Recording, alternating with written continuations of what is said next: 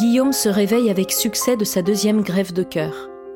Après une énième opération, se soldant par l'installation d'un pacemaker et d'un défibrillateur, il rentre chez lui. Commence alors une étrange période, celle de la convalescence. Frère de cœur, saison 2, épisode 10. Vivre ou survivre?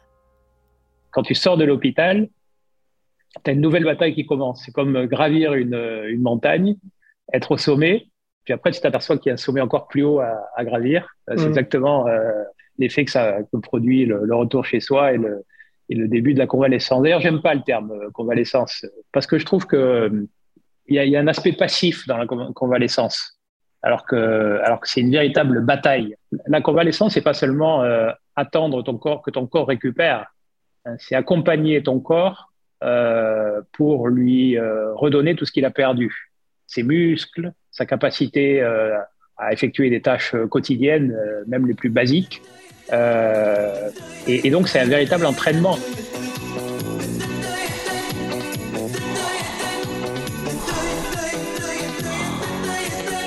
C'est dur, hein. au début, moi, j'arrivais, quand, je suis rentré chez moi, j'arrivais pas à, on devait m'aider pour monter les, les, je te rappelle, les trois marches ouais, bien sûr. Pour, pour, pour, y arriver. Et même le trottoir, j'arrivais pas à le monter tout seul. Hein et, et, donc tout ça, il faut le reconquérir. Il faut reconquérir son autonomie aussi. Parce que euh, j'étais resté pendant plus de deux mois à l'hôpital et on te prend en charge à l'hôpital. Et donc j'en parlais d'ailleurs à, à, un ami qui est actuellement hospitalisé et, et qui me disait euh, comment ça se passe la sortie? Parce que moi ça me fait peur. C'est vrai quand tu passes des portes de l'hôpital, tu perds toute protection euh, et, tu redeviens, tu dois redevenir toi-même. Et, ça, c'est un, stade difficile, même psychologiquement, parce qu'il faut que tu t'assumes complètement. Tu n'as personne pour te donner des conseils tous les jours. Il faut que tu prennes des décisions pour toi. Tu sais, à l'hôpital, tu ne prends pas de décisions pour toi. On t'interdit de prendre des décisions pour toi. Donc, quand il s'agit, euh, quand tu reviens chez toi, tu dois prendre des décisions.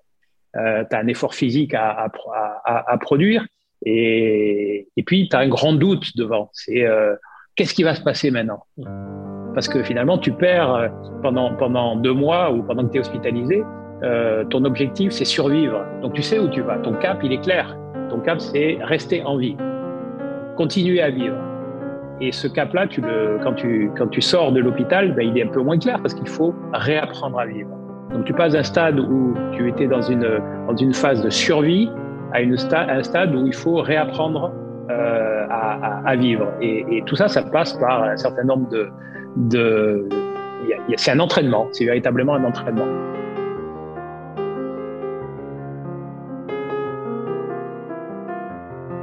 Et puis c'est c'est aussi euh, c'est aussi il y a aussi un suivi médical constant. Tu te rappelles au début Oui, c'est ce que j'allais te dire. Puis en plus, quand tu sors, tu c'est c'est pas tu t'es cassé une jambe, c'est euh, tu sors, tu dois être assez en forme pour pouvoir ne pas oublier de, de, de prendre tes médicaments. Il y en a je l'ai vu moi, pour avoir vécu avec toi des convalescences, il y a un très grand nombre à prendre à heure ultra régulière. Donc, tu as, as, aussi la, la, une pression de, de, de, de, la bonne médication, de, de, bien faire pour justement te réhabiliter le mieux possible, en fait. I am Gunnery Sergeant Hartman, your drill instructor. Oh! You will speak only when spoken to. And the first and last words out of your filthy sewers will sir. Oui, c'est ça. Oui, il y a beaucoup. Exactement. Il y a la notion de discipline. Ça, c'est notre notion, euh, notre notion hyper importante, c'est que effectivement, tu dois faire preuve de la plus grande discipline. Et on sait tous que la discipline, ça devient un réflexe au bout d'un moment. Mais au début, c'est douloureux, c'est difficile parce qu'il y, a des règles à, à respecter, etc. Et, euh, et, la liberté que tu acquiers physiquement quand tu sors de l'hôpital, parce que as, le monde s'ouvre devant mmh. toi quand tu sors de l'hôpital, hein, c'est une sensation extraordinaire.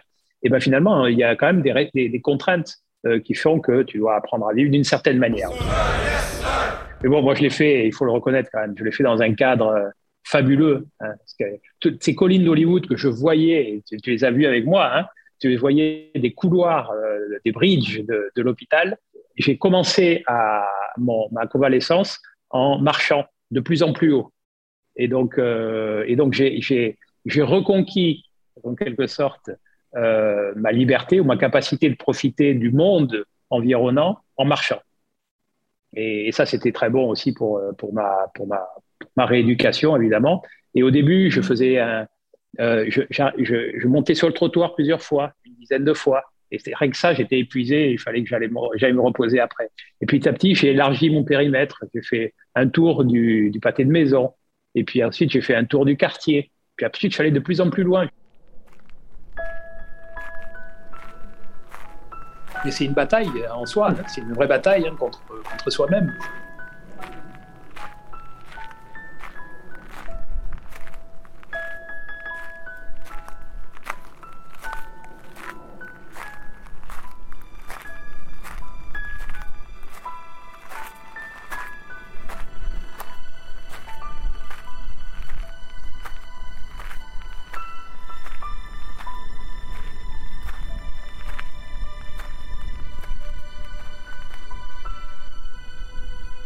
Il y a un jour où je suis arrivé à, je me suis dit, ça y est, je suis prêt. J'ai des amis qui sont venus euh, de San Diego me rendre euh, visite, mmh. mon ami Peggy, et ils me disent, euh, on va aller, on va monter au signe de Hollywood parce qu'on l'a jamais fait. Donc c'est une randonnée qui est quand même assez longue.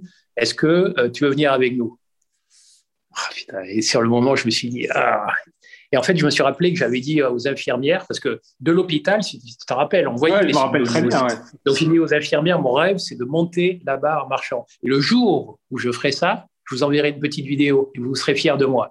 Et je vous assure que je vais faire ça euh, avant les trois mois euh, post-greffe. Et l'infirmière a dit, OK, très bien, euh, ben, on attend la vidéo, etc. Et je me suis dit, là, c'est un peu tôt parce que je crois que c'était un mois après la, après la grève, si je ne me trompe pas. Hmm. Un mois ou un mois et demi après. Et, et j'ai dit à mes amis, OK, on y va, on va essayer. Peut-être que j'y arriverai pas, mais je vais, je vais tenter le coup. Et ben j'y suis arrivé. Et en haut, en arrivant juste en dessous des signes, des lettres de Hollywood, euh, je leur ai demandé de me filmer. J'ai fait une petite vidéo euh, pour, euh, pour mes amis euh, docteurs et infirmières. Et je leur ai montré où j'étais. Et, je leur ai dit, ben voilà, je vous avais dit que je le ferais avant trois mois. Ben je l'ai fait euh, un mois et demi euh, après, après la greffe.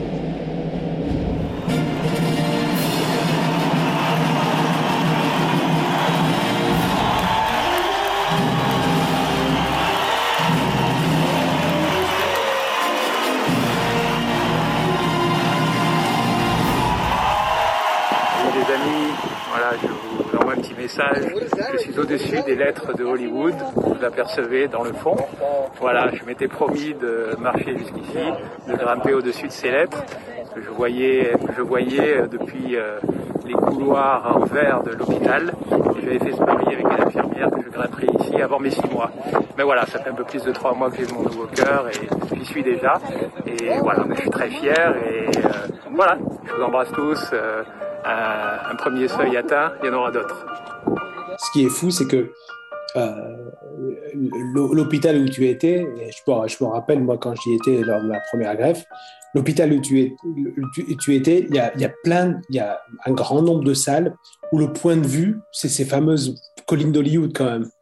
Ces fameuses collines d'Hollywood où, qui, pour nous, qui, sont constitutives de, notre histoire californienne. Donc parce que on y a passé des moments euh, avant la première greffe, on y a On y a passé des moments après, et, euh, c'est une vue que qu'on a depuis l'hôpital euh, Cedar Sinai. Donc, c'est, c'est, euh, tu, tu, vois ces collines quand tu es encore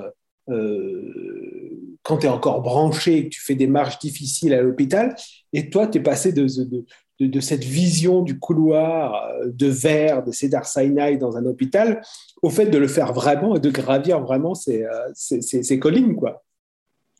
Oui, on dit, on, dit que Hollywood, c'est l'endroit où, les rêves se réalisent, où les, où les rêves se brisent. moi, je l'ai vécu, et je ne l'ai pas vécu dans un contexte de, hollywoodien euh, de cinéma, je l'ai vécu dans un contexte de vie réelle. Et, et mon rêve s'est réalisé. Mon rêve, c'était euh, de survivre et mon rêve s'est véritablement réalisé.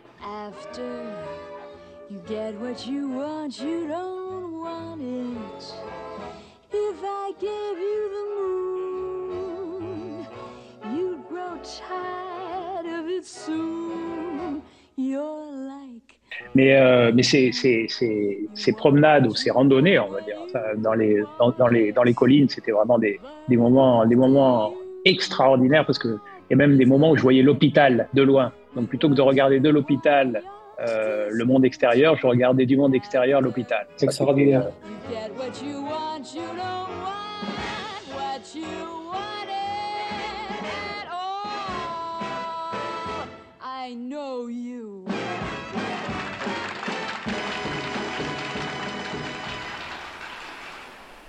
Je suis allé aussi à redécouvrir la mer. Je suis allé tout seul cette fois-ci, alors que la dernière fois on était tous les deux. Je pensais à, ça. Je suis allé avec Samba et je me suis, je suis arrivé. J'étais tellement, je, pleurais de joie en voyant la, la, mer. Je, me suis assis sur un banc. Je ne sais pas si tu te rappelles ce banc euh, où on avait été ensemble. Je me et il y a une photo d'ailleurs. Je me suis assis sur ce banc. J'ai regardé la mer et je me suis dit, oh quel miracle c'est d'être là et quelle beauté le monde. Quelle, quelle est belle cette vie. À ce moment-là, j'étais J'étais, je crois, euh, totalement. Euh, je crois que c'est, c'est, ça le vrai bonheur. Mmh. C'est de, d'avoir accès à quelque chose qui t'a été, euh, dont tu as été privé et qui est quelque chose d'essentiel pour toi.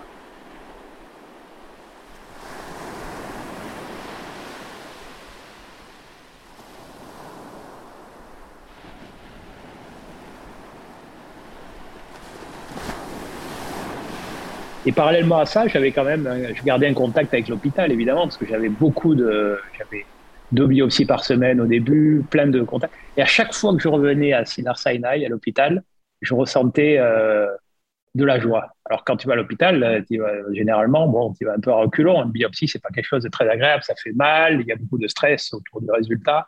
Mais le fait de revoir euh, les gens, parce que ces gens-là, ils savent que tu vis et c'est les seuls qui peuvent savoir euh, ce que c'est qu'une une, une, convalescence de, de, de, greffe ou une période post-greffe. Et eux, ils savent comment tu te sens. Et quand tu dis comment tu te sens, quand tu décris tes, tes, tes symptômes, ils sont, ils sont capables de, de, réaliser ce que ça veut dire. Mmh. Même si eux, ils l'ont pas vécu, hein, mais ils sont capables de réaliser ce que ça veut dire. Et ça, c'est des moments aussi, euh, c'est très rassurant d'avoir ça.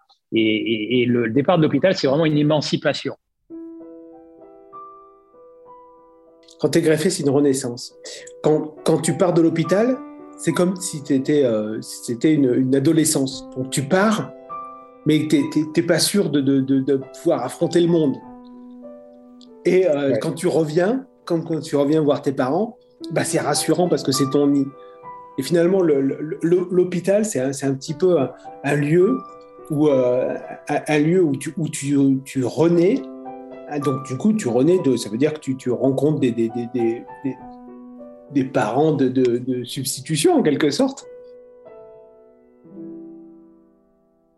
Tu sais que j'avais sympathisé avec mon chirurgien, hum.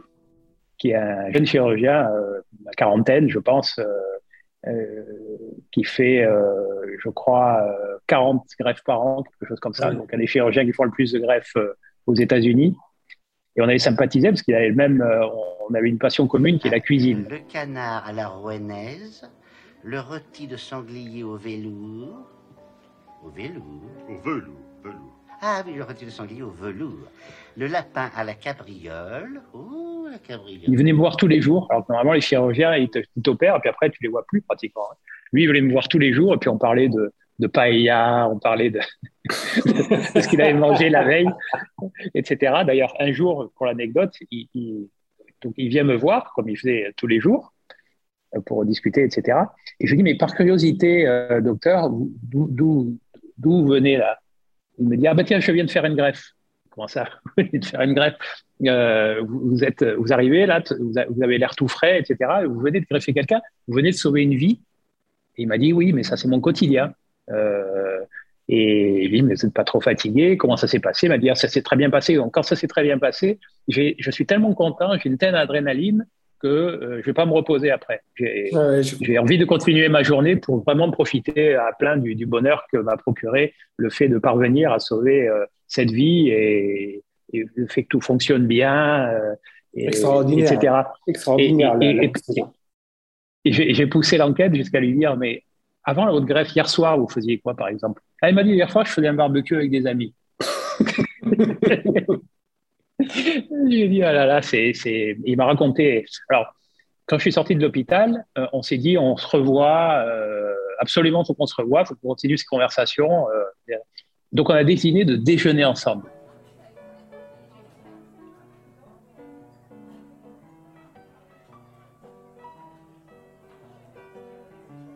J'attendais dans le resto et il est arrivé et là je me suis dit waouh, tu es en train de déjeuner avec quelqu'un qui t'a qui t'a euh, découpé le torse ouvert, qui a pris ton ancien cœur qui marchait plus, qui l'a remplacé par un nouveau cœur et qui t'a refermé. Et ce personnage là, tu l'as en face de toi. Et tu es en train de manger un, un, steak frites avec euh, cette personne-là.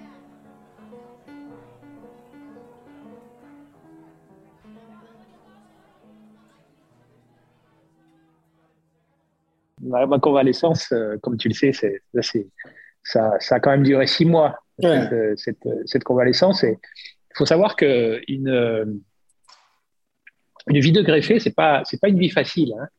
Euh, donc, euh, ma propre expérience de, de, ça, mais j'avais discuté avec d'autres amis. Euh, D'ailleurs, je, fais une petite parenthèse. Il y a une personne que j'ai aidé à, pendant, ah parce que j'ai reçu un, un, coup de fil d'une infirmière un jour euh, qui m'a dit, il y a, voilà, c'est ça. Il y a un Français qui s'appelle Jean-Luc, exactement, qui est en attente d'une greffe. Est-ce que tu accepterais de, de, parler avec lui et puis de, de faire part de ton expérience, etc. Je dis oui, bien sûr, bien sûr. Euh, et donc on s'est appelé et je l'ai euh, je l'ai suivi euh, pendant, je crois qu'il a attendu son cœur pendant 4-5 semaines et on se parlait deux fois par semaine à peu près. Et voilà, on a, on a sympathisé. Et finalement, euh, il y a un, jour, je reçois un, un, message de lui qui me dit euh, je, je t'envoie un petit message euh, juste avant de partir au bloc parce que ça y est, il y a un cœur qui est disponible pour moi, je vais me faire greffer. Et à ce contact permanent et brutal de la vie et des vies, vous avez appris l'amitié, et ce qui aurait été pour tout autre l'occasion de devenir misanthrope ne vous a-t-il pas fait, au contraire, aimer l'homme jusque dans ses faiblesses? Joseph Kessel. C'est vrai. D'ailleurs, l'amitié a été la grande richesse de ma vie. Interviewé par Dominique Fabre. Depuis mon enfance jusqu'à l'âge où je suis aujourd'hui. Et il me semble que c'est la plus naturelle des richesses pour un homme qui aime autant que je l'aime l'existence et qui a un véritable respect et amour pour la race humaine. Je me souviens quand, quand, quand, quand tu, euh, quand tu m'as annoncé, euh, ça y est, Jean-Luc a été greffé, etc., euh, tu étais ultra ému ce jour-là. Ultra ému. Et je je me suis même dit, tiens, c'est marrant, le frangin, il est euh, euh, pas, pas, pas trop ému pour la situation, mais en tout cas, tu t'étais attaché à ce personnage, tu t'étais attaché à son histoire, et tu t'étais euh, vraiment, tu étais très. Euh, enfin, quand tu m'as dit, euh, ça y est, Jean-Luc, j'ai appris hier que Jean-Luc a, a, eu un cœur, un cœur disponible et a été greffé, il y avait une joie, une émotion en toi qui, qui, qui m'avait marqué, hein, je me rappelle. Ah oui, oui. Ah oui, c'est une personne qui m'a qui impressionné. Il m'a impressionné.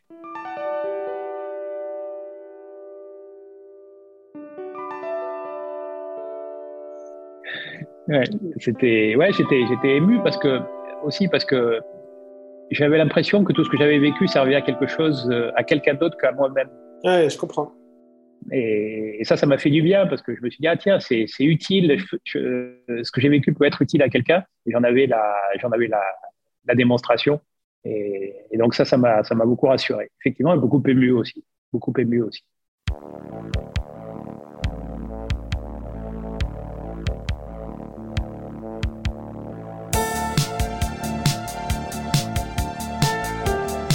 Et quand on aime, je crois qu'on doit aimer complètement, en bloc, sans essayer de dissocier les éléments positifs des éléments négatifs, tout en s'en rendant très bien compte.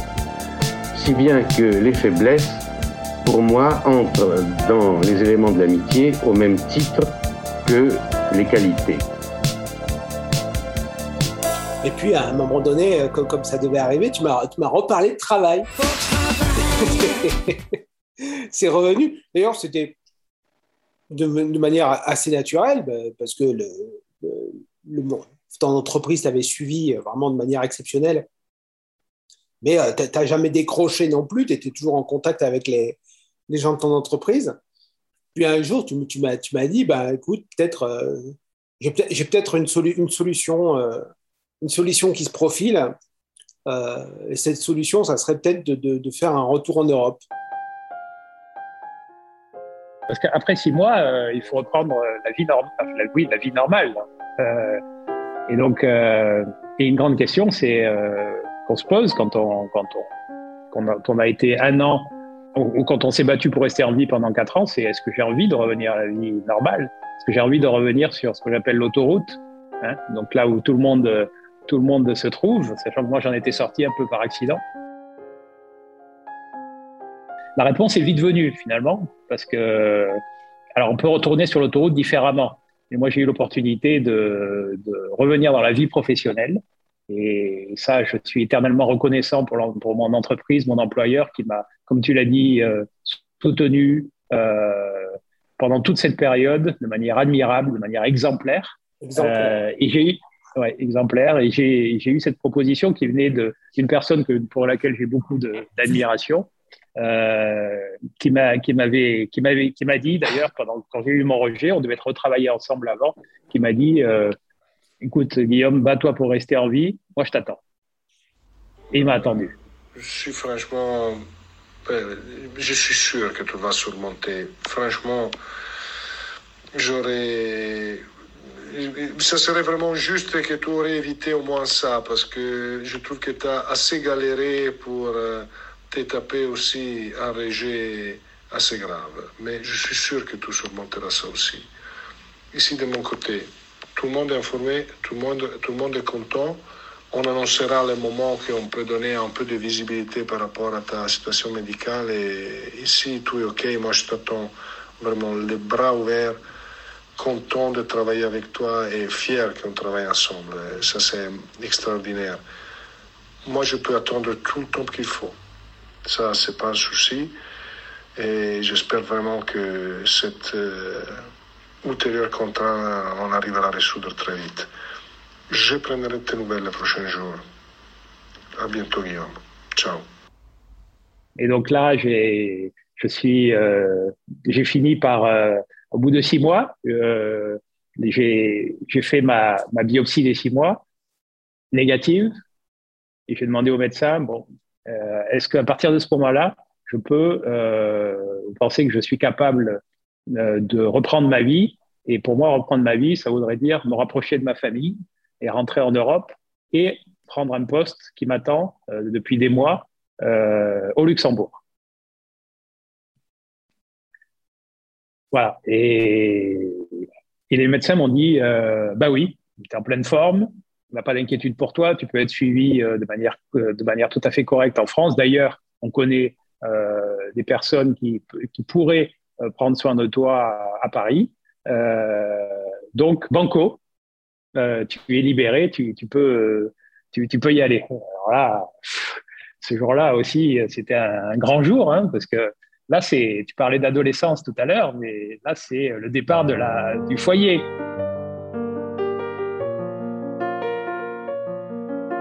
Voilà, donc j'ai dit, j'ai dit au revoir à, j'ai dit au revoir à, tout le monde. J'ai remercié bien sûr euh, tous les gens, mes amis à Los Angeles, euh, tous les gens qui sont, sont, sont occupés de moi. Et, j'ai repris l'avion direction, direction l'Europe pour commencer une nouvelle vie.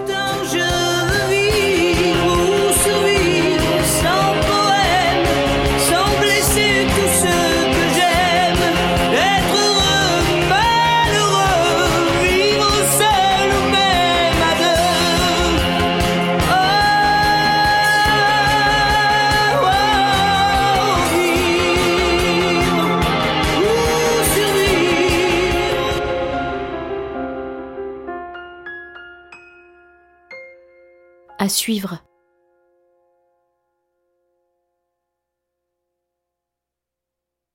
Si vous avez aimé cet épisode, vous pouvez aller sonner chez votre voisin pour en parler immédiatement. Bonjour, c'est votre voisine. Appelez votre famille, Allô, mamie vos amis. Vous pouvez aussi descendre dans la rue avec un mégaphone et dire tout le bien que vous pensez de Frères de Cœur, le podcast. Écoutez le podcast Frères de Cœur. Vous pouvez aussi, plus simplement, vous abonner sur votre application préférée mettre des étoiles, et nous suivre sur la page Instagram Frères de Cœur Podcast.